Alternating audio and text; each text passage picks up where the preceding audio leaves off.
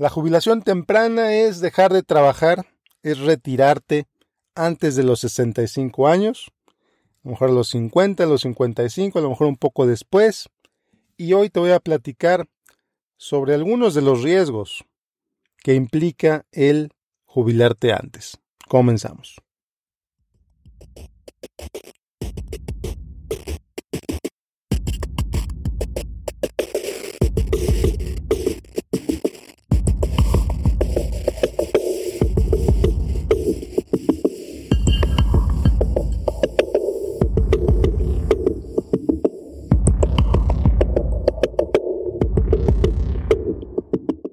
Pues bienvenidos a otro episodio de Dinero en Español, el episodio 251. Yo soy Miguel Gómez, Certified Financial Planner, CFP, consejero financiero. Me da mucho gusto que estés aquí. Muchas gracias por acompañarme en este episodio. Y sí, el día de hoy te voy a platicar sobre los riesgos de jubilarte antes de los 65 años. Si es algo que has estado pensando, si conoces a alguien que ha estado pensando en eso, tu papá, por ejemplo, tu tío, algún amigo, algún conocido, este episodio le va a ayudar a considerar, a pensar, a identificar algunos de los riesgos que puede traer el jubilarte a esta edad. Entonces, si te gusta, si te sirve, compártelo con ellos. Y sin más preámbulo, pues ahora sí, comencemos, entremos al tema, entremos de lleno al tema. Riesgo número uno de jubilarte antes de tiempo. Y es los seguros de salud. Bueno, no es, propiamente un riesgo, es un costo. El seguro de salud. Si vives en Estados Unidos, Medicare te cubre una vez que cumples 65 años. Ya cumples con los demás requisitos, 10 años de trabajo, etc. Pero bueno, 65 años. Quiere decir que si te jubilas a los 55, a los 58, a los 53, pues va a haber un periodo de tiempo en el que Medicare no te va a cubrir. Entonces, ¿de dónde va a salir el dinero para comprar el seguro de gastos médicos que quizá necesites entre la edad que te jubiles y los 65 años? Digo quizá porque no todo el mundo los compra. Toma el riesgo y ese es un riesgo fuerte, un riesgo grave.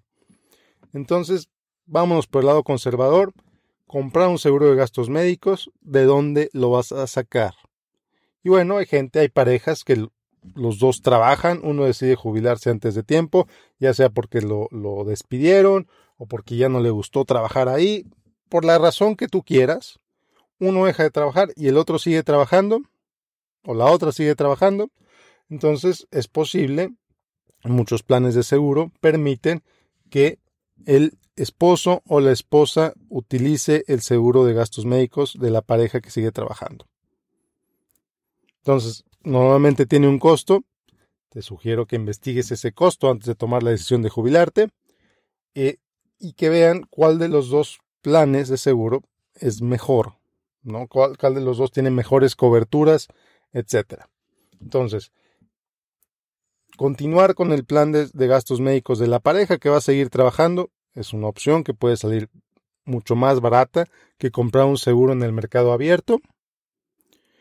Seguros de gastos médicos para personas a esta edad. Podría ser un episodio completo sobre este tema. Esencialmente tienes dos opciones. Una de ellas es comprarlo a través del Healthcare Marketplace, conocido como Obamacare, healthcare.gov. Y la otra es comprar seguros en el mercado abierto, seguros no regulados por Obamacare, seguros que son eh, temporales, que no tienen garantía de que te van a, a renovar al año siguiente, seguros que no cubren enfermedades preexistentes a menos que los hayas tenido por dos o tres años. Y por estas condiciones, esos seguros suelen ser mucho más baratos que los de Obamacare. Entonces tienes que considerar cuál riesgo si vale la pena tomar ese riesgo por ahorrarte el dinero de las primas o si vas a comprar el seguro más caro por hacer eh, por comprar el de Obamacare. Ahora, Obamacare es un tema del que te podría hablar por tres horas. Entonces, eh, por cuestiones de tiempo, pues considera, compara, cotiza tu nivel de ingreso el nivel de ingreso familiar va a determinar cuánto vas a pagar por ese seguro de, de, Obamacare. Si no, si el seguro, si la empresa de tu pareja no ofrece seguro al cónyuge, al esposo, a la esposa, lo cual es la verdad muy raro. Cada vez es más raro que empresas no ofrezcan cobertura, al menos a un precio, al menos pagada por el esposo, por la esposa. Entonces, empieza por ahí. Si nada más uno de los dos se va a jubilar. Segundo riesgo. Segundo riesgo que existe por jubilarte antes de la edad normal de retiro.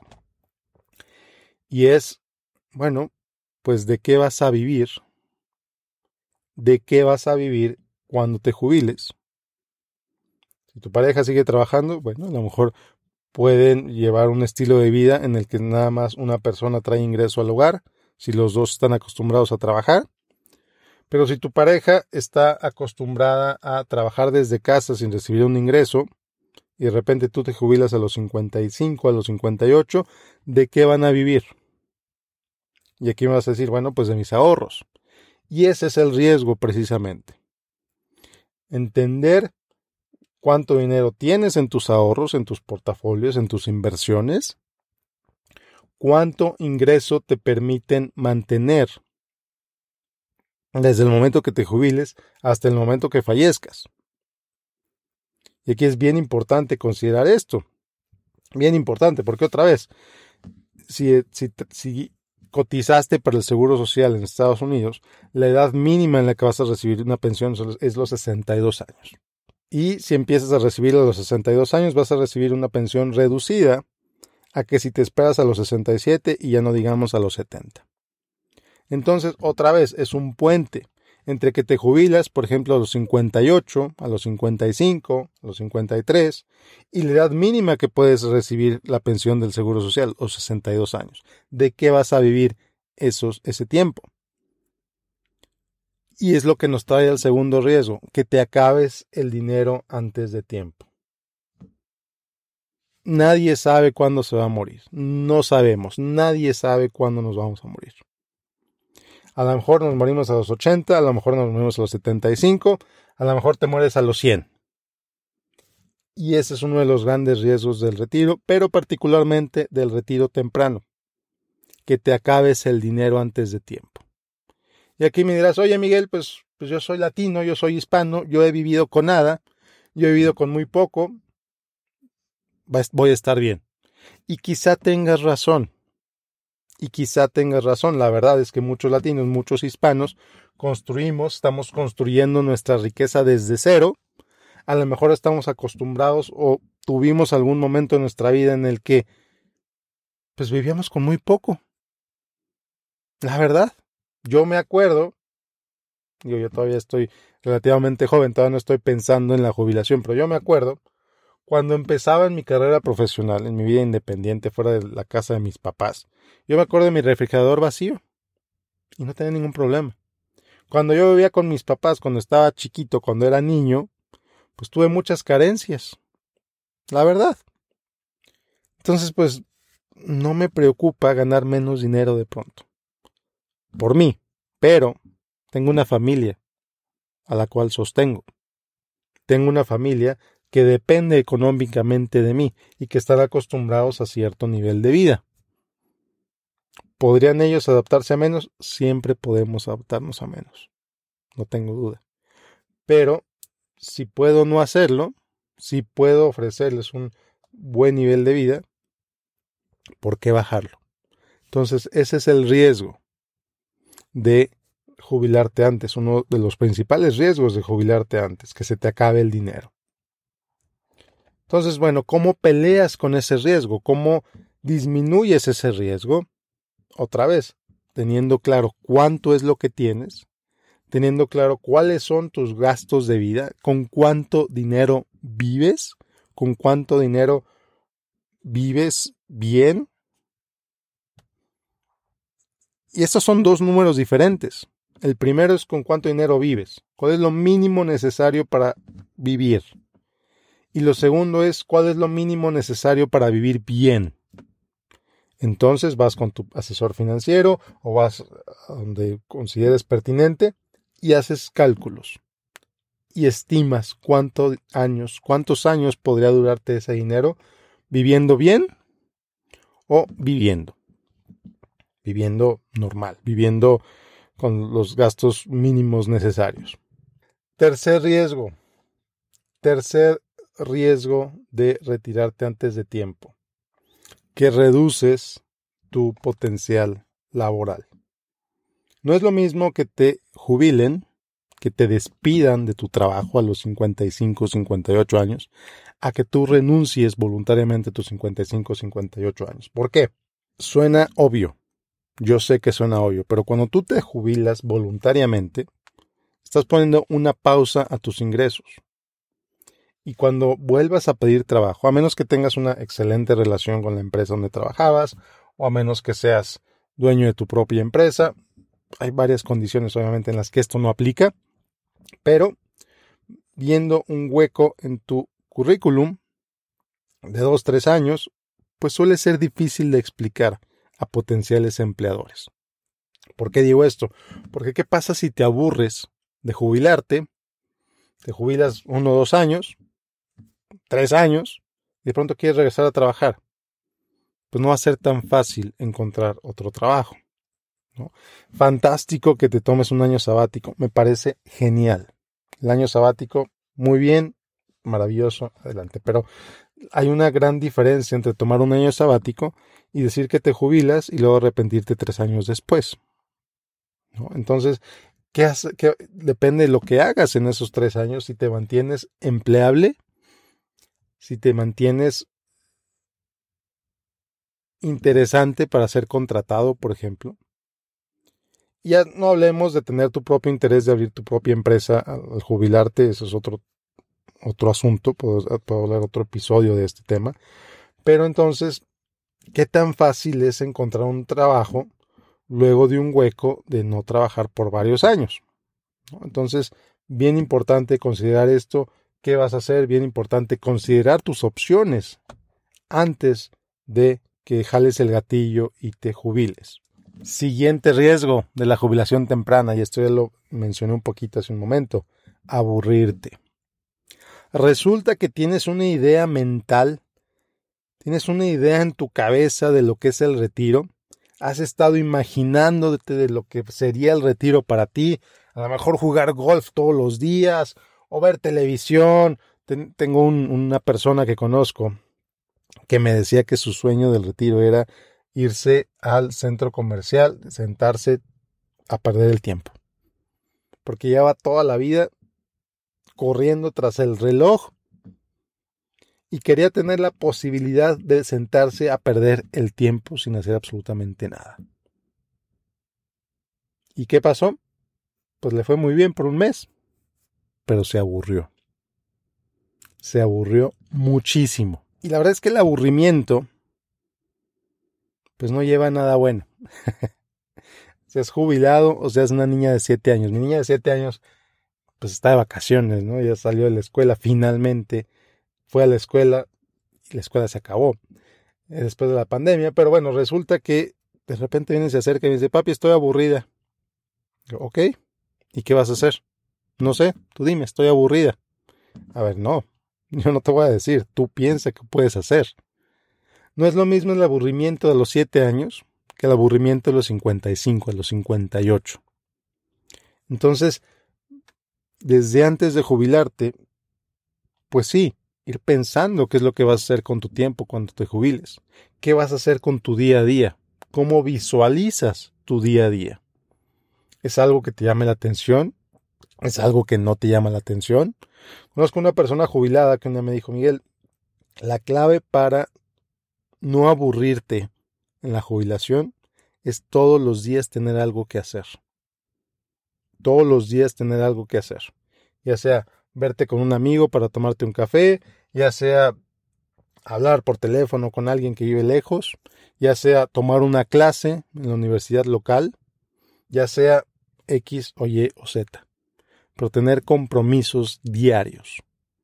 No para que corras atrás del reloj, no, sino para que tengas una razón para vestirte, para arreglarte, para salir de la casa.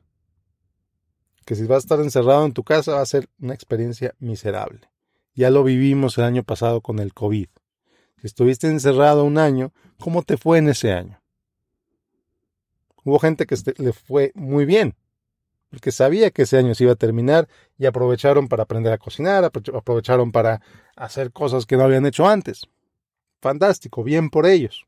Pero a ver, imagínate 20 años de eso. Imagínate 20 años de encierro.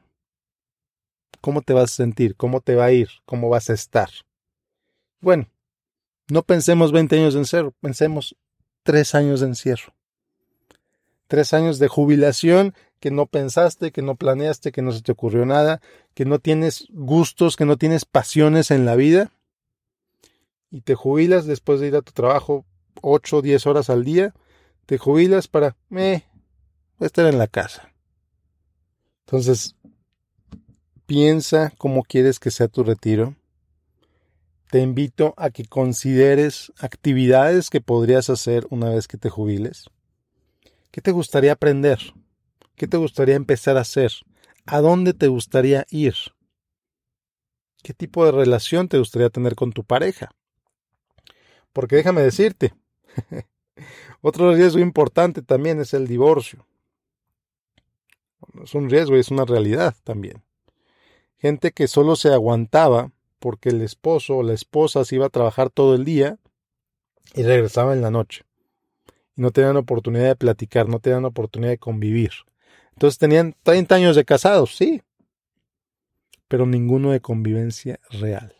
¿Cómo va a ser la convivencia con tu pareja cuando estás con él o con ella todo el día en la casa? ¿Cómo va a ser la relación con tu pareja si no se llevaron bien o no se llevaron por décadas y de pronto se están viendo la cara todo el día, todos los días? ¿Qué va a pasar ahí? Entonces, la invitación también es a que revises la relación con tu pareja desde ahora, desde antes de que te jubiles. Que veas dónde están las oportunidades para mejorar esa relación. Que veas cómo pueden hacerle para llevarse mejor. Para entonces, cuando se jubilen, uno o el otro o los dos, que van a pasar más tiempo juntos, pues se la lleven muy bien. En lugar de que cada quien está por su lado, peleándose, de que ya no se aguantan, ya no se toleran. No. ¿Qué tal si se llevaran bien? Y si resulta que no se llevan bien, pues la separación también es una opción. Es, puede ser costosa. Puede ser una decisión costosa a los 60, a los 55 años. Pero el divorcio, el divorcio plateado, como le llaman a esto, es cada vez más común. Entonces nada más entender cuáles son las consecuencias, cuáles son los posibles costos de separarse, o si es más barato llevarse bien desde ahora. Si es más barato arreglar esos problemas con su relación desde ahora. Bueno, pues esto es lo que te quería compartir el día de hoy. Espero que te sirva. Espero que si conoces a alguien que esto le pueda servir, se lo compartas y te invito a que te inscribas a mi boletín de correo en miguelgomez.link diagonal correo. A partir de julio, este mes, voy a empezar a mandar boletines interesantes con noticias, con comentarios, con análisis. Va a estar bueno. Entonces inscríbete en miguelgomez.link diagonal correo y nos vemos la próxima en otro episodio de Dinero en Español. El día de hoy es 4 de julio en Estados Unidos. Feliz día de la independencia a disfrutarlo, a gozarlo y a considerar. Te invito a pensar sobre la independencia y lo que la independencia significa en tu vida y para ti, sobre todo pensando en retiro. Hasta la próxima. Bye.